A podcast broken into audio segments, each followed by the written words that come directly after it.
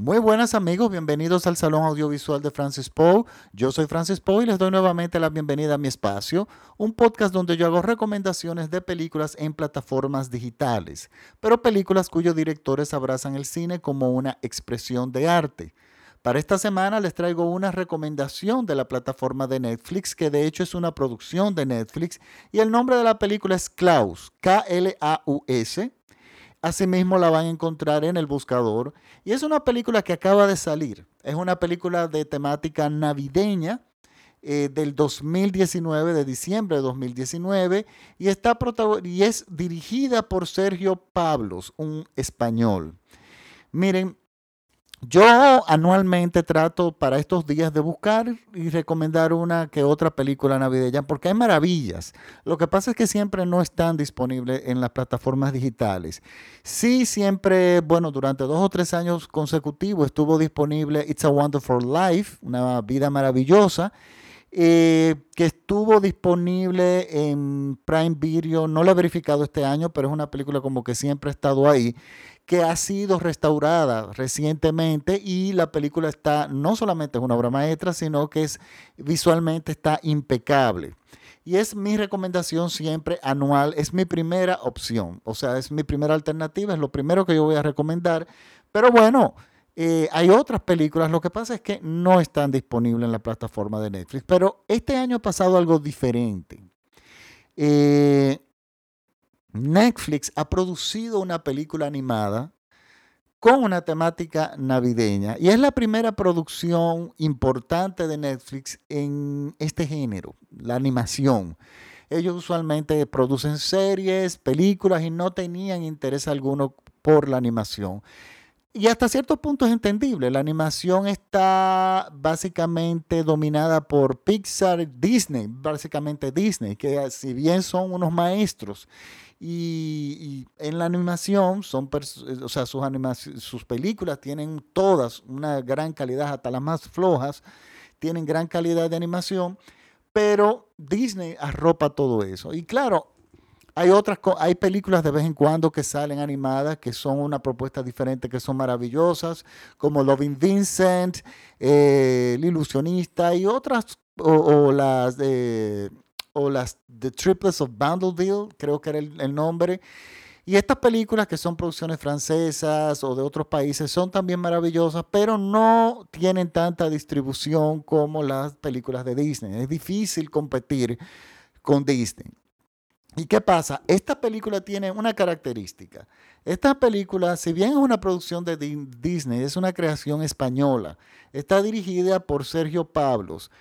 Pero ojo, Sergio Pablo es una persona que sale de Disney, es una persona que trabajó desde los años 90 en Disney en producciones como El Jorobado de Notre Dame, importantísimas películas de Disney. Es una persona que realmente sabe de animación. Y él tenía este proyecto, bueno, él es uno de los creadores de, eh, de Despicable Me y de los Minions. Eh, miren, esta persona está, muy empapada de la industria, evidentemente conoce muy bien el mundo de la animación, de las diferentes técnicas de animación, y él decide salir de Pixar, de Disney, y bueno, y, andaba durante bastante tiempo con este proyecto, con este guion debajo de la manga. Fue rechazado por, eh, por todo el mundo. Estuve leyendo que el, el proyecto y es que hasta cierto punto es entendible. Y es ahí donde yo eh, tengo mi, mi queja con las producciones cinematográficas de las salas de cine. Es que los, como decía, dice Francis Ford Coppola, están las películas de superhéroes o, determinadas eh, franquicias o casas están absorbiendo todos los recursos y no le están dando espacio absolutamente más nada. Entonces nadie quería apostar con una película de animación que, que, fuera a competir con Frozen o con, o con Star Wars o con cualquier película de Disney. Eso iba a ser un fracaso en la taquilla, a pesar de que la película de repente fuera una obra maestra, porque es que el, presupuesto y el, los mecanismos y bueno, y la maquinaria de publicidad que tiene Disney es muy difícil que alguien pueda competir con eso. Netflix no quería enfrentar, eh, no quería apoyar tampoco este proyecto porque ellos no tenían el expertise, o sea, no, no tenían la experiencia, no era su corriente de producir películas animadas, ellos más, se, inclinan más en dramas, o en, películas o en series de televisión. Crear eh, una, un departamento para esto era muy cuesta arriba para ellos, pero de un departamento para películas animadas era muy cuesta arriba y, y por lo tanto Netflix rechazó originalmente el proyecto. Pero luego el director insistió, el grupo con que él trabajaba insistió y finalmente Netflix eh, decidió apoyar el proyecto. Y, la y bueno, la distribución ha sido en plataformas digitales. Entonces, señores, tenemos esta película que yo la descubrí, la vi porque me llamó la atención, que es, digamos, que dentro de la industria una producción independiente animada y los resultados de películas animadas cuando se hacen con mucha insistencia, con recursos limitados, con que los directores y el equipo insisten mucho en realizarla, a mí me gusta mucho, me llama mucho la atención porque usualmente el, el resultado es interesante, diferente y bueno. No me equivoqué en este caso. Señores, Klaus es una película divertidísima, emotiva, muy bien animada, con personajes espectaculares, tanto secundarios como principales. Es una película que, bueno, finalmente Netflix la apoyó. Incluso ellos optaron por un sistema de animación que retoman la animación eh, eh, eh, con dibujo que Disney la había abandonado eh, por la animación digital. Yo particularmente no tengo mucho inconveniente con la herramienta que se utilice, la forma de animar, porque son diferentes lenguajes. Está la, simplemente la animación digital es una herramienta diferente que se utiliza. Eh, bueno, hay películas, por ejemplo, Loving Vincent, que utiliza un tipo de animación eh, que es animando el estilo de pintura de Van Gogh. Eh, pintando sobre, sobre actores reales. O sea, hay diferentes eh, eh, técnicas también como la que le gusta a Tim Burton, que es stop motion, que son muñecos de cera que le van moldeando y haciendo y, fotografiando fotograma por fotograma hasta que lo animan. miren, eso es opcional. Pero a mí me estaba preocupando que la animación tradicional, que es pintado, fotograma por fotograma, dibujado a mano, se estaba perdiendo por eh, la llegada de la animación digital. Si bien es la animación digital, se hace una película mucho más rápido, porque no es lo mismo tú tener un, hacer, eh, contar con ordenador que, que pintar, dibujar cada fotograma, cada pequeño movimiento. Eso es un trabajo sumamente laborioso que lleva a muchas personas. Pero es otro tipo de, de narrativa que es buenísima. La, el último intento que hizo Disney de retomar este tipo de narración de, animación fue The Princess of the Frog, La Princesa y la Rana, que para mí es estupenda. Es una película de animación extraordinaria, o sea, es uno de los mejores de Disney. Sin embargo, no fue apoyada por el público. No sé por qué. No tuvo mucho empuje. Fue hasta a cierto punto un fracaso comercial y Disney desistió otra vez de volver a utilizar esta animación este tipo de animación. Si bien Disney ha abandonado esa forma de hacer eh, cine, hacer animación, otros países como Francia o en este caso España no han hecho lo mismo. O sea, eh, eh, mantienen vivo los diferentes, las diferentes técnicas de animación.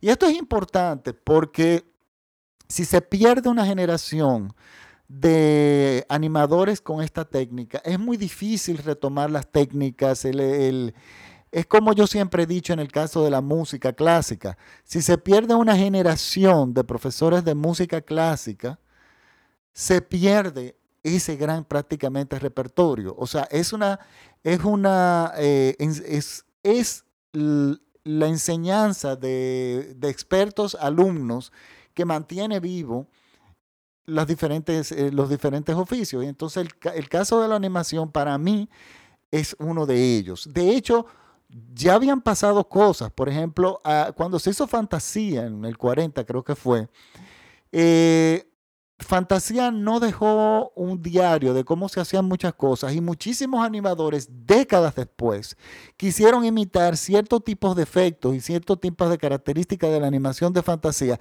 que no lo pudieron hacer porque hubo un bache de una década aproximadamente donde ellos no estaban haciendo, dicen, no estaba haciendo mucha animación y se perdió la información de cómo hacer eso.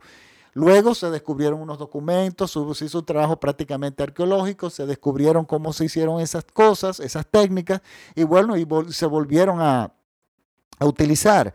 Pero eh, mire qué tan delicado es que fácilmente una tecnología, una técnica de cómo animar algo se pierde simplemente por pasar determinado tiempo sin que se haga ese tipo de oficio. Pues bueno, resulta que este director ha retomado, ha hecho una mezcla de animación tradicional, o sea, de dibujo a dibujo, o sea, de fotograma a fotograma dibujado a mano, o sea, con todo el equipo que se necesita, pero también hizo una mezcla de, se auxilió de las técnicas digitales. Algo así parecido, la primera vez que lo vimos fue en La Bella y la Bestia, en la escena del, del baile, de cuando ellos bailan el, eh, ese vals, que se ve aquel lámpara con aquellas luces, ese candelabro que es digital, pero es la primera vez que en el cine se hacía esa mezcla de animación y digital. Pues bueno, ellos se auxilian eh, de una forma mucho más discreta de esto y logran una estupenda animación. Pero, ¿qué nos cuenta esta historia? Esta historia, señores, es una historia bellísima. Eh, es para adultos y es para niños. Es una película para toda la familia. Que los adultos como yo que no son muy amantes de películas tanto así infantiles, la, la van a disfrutar. ¿Y qué nos cuenta esta historia? Bueno, esta historia es de un joven muy malcriado por su familia, una familia de mucho, mucho, mucho dinero, que son los, digamos, eh, tienen el imperio del correo. Ellos tienen el dominio, el dominio del imperio de, de la distribución de cartas y paquetes en, alrededor del mundo, ¿verdad? Resulta que tienen muchísimo dinero, pero este joven es malcriado, no quiere trabajar, es un vago, no valora la vida y el padre, en, una, en un intento desesperado de que él eh, despierte y madure en la vida, decide enviarlo al lugar más remoto, digamos así como el Polo Norte, no recuerdo el nombre de la ciudad, un lugar súper remoto para que trabaje en la oficina de correo de allá y le pone una meta de que tiene que distribuir, o sea, tiene que entregar 6.000 cartas antes de poder, poder retornar, 6.000 cartas en un año, antes de poder eh, retornar a otra vez a su ciudad, a, su familia. Y si no cumple con esa meta, la familia le va a dar la espalda con la, la fortuna. O sea, él va a tener que eh, va a tener que trabajar de cero y va a perder todos los beneficios y el apoyo de la familia. Entonces, bueno, este joven no tiene más remedio de llegar a este lugar extremadamente remoto, frío, lleno de nieve,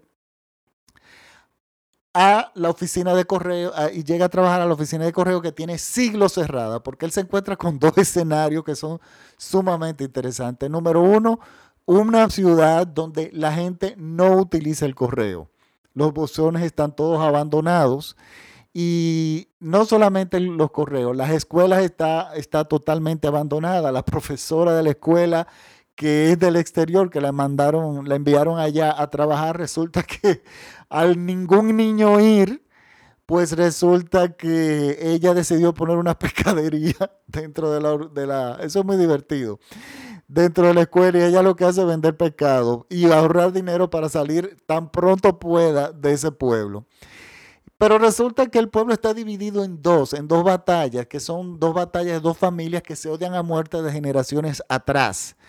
O sea que ella se encuentra, este joven se encuentra con no solamente personas que tienen muy poco herramientas para comunicarse, sino que cuando lo hacen es para violencia, violencia absoluta y esto es divertido, la forma en que ellos eh, presentan esto. Pero ¿qué pasa? Él necesita que esas 6.000 cartas se distribuyan, pero si tenemos un pueblo que está dividido, que no, no saben escribir muchísimos de ellos ni leer, y resulta que nadie utiliza el correo porque están muy ocupados en, en las peleas entre los dos clanes, que él va a hacer. Pero ¿qué pasa? Él descubre a un señor, eh, un señor ermitaño que vive a las afueras de la ciudad, que tiene como hobby hacer juguetes. Y él toma la idea de que si los niños escriben una, le escriben una carta a este señor, resulta que este señor le envía un juguete. ¿Y qué pasa? Resulta que los niños son los que activan el sistema de correo escribiéndole cartas a este señor, para que este señor le envíen juguetes. Y ya ustedes saben más o menos por dónde se desarrolla la historia y cómo va más o menos caminando. Pero es bellísimo porque no solamente eh, eh, tiene una película que tiene grandes valores morales, morales, sino humanos. Y yo no quiero seguirle, por supuesto, contando más de ahí, es más o menos esa, esa es la trama, pero estamos, estamos frente a una película que tiene de. el guion es buenísimo, tiene un ritmo fantástico, no aburre, los personajes secundarios son súper divertidos, hay influencias de los personajes oscuros de, Tim Burton. El hecho de que haya violencia entre los dos bandos, eso, la forma en que ellos la presentan es una forma sumamente divertida. Y créanme, señores, yo pasé un rato extraordinario. Es una película que nos alejará reír y, al mismo tiempo es una película emotiva que, eh, que ah, la película habla una, trabaja una frase que dice algo así como la chispa de la bondad genera más bondades, o sea, como que es contagiosa. Y bueno, y por ahí va todo, todo el asunto. Miren, es una película que está en es una animación extraordinaria. Yo vi la versión en inglés porque al ser comisionada por Netflix, fue pensada en inglés, pero vi la traducción en español, parte, como unos 15 minutos del doblaje en español, y es fantástico. Yo soy una persona que usualmente defiendo mucho ver las películas en el idioma original, pero en el caso de las películas animadas, como en los dos casos tienen que ser dobladas por eh, los actores en, todos los idiomas, me he encontrado que muchas eh, películas han sido dobladas en español que me gusta más que en inglés. Y viceversa, a veces en alguna en inglés que me gusta más en inglés que en español. Pero verla, supongo que si la van a ver con sus chicos, con sus niños, pues véanla en español porque está muy buena, está, está muy bien hecha. Yo finalmente terminé viéndola eh, en inglés, pero es una película que está muy bien sonorizada, tiene muy buena música, va a sonar muy bien en los equipos de, de sonido que, que ustedes tengan conectado a su teatro casero. Y créanme, es una película que es mi recomendación de Navidad. Es la película perfecta para adultos y niños, muy bien lograda.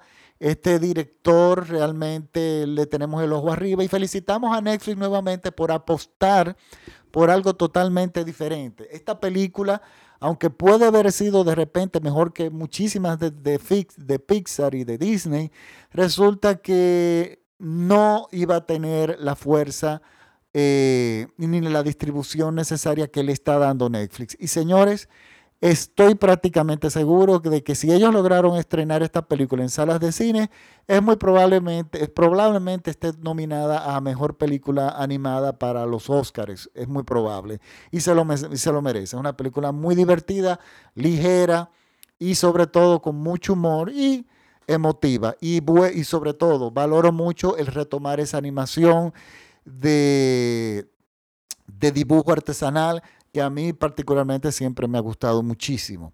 Pues bueno, esta ha sido mi recomendación de hoy. Les recuerdo que este programa es escuchado por todo México vía radiola.com.mx.